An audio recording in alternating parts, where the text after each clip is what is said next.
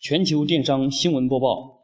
各位听众，大家晚上好！今天是二零一五年三月十一日，星期三，农历正月二十一。今天的新闻有：因慢融资四关键点曝光，即刻启动 A 股上市；三六零发布智能家居战略，李开复获加盟；唯品会连上三款 APP，旅游、美妆、海淘各个击破；携程飞享金被指变相赚取高额退票费。海澜之家电商收入二零一四增长百分之三百零二，推进 O2O。青岛开通首家海运跨境平台，含货价格降百分之三十。瑞银下调宝钢股份目标价，看好电商业务。万科高级副总毛大庆辞职，将涉足房产 O2O。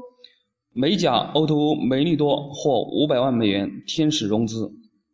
俄罗斯外贸情况堪忧，进出口额度大幅下降。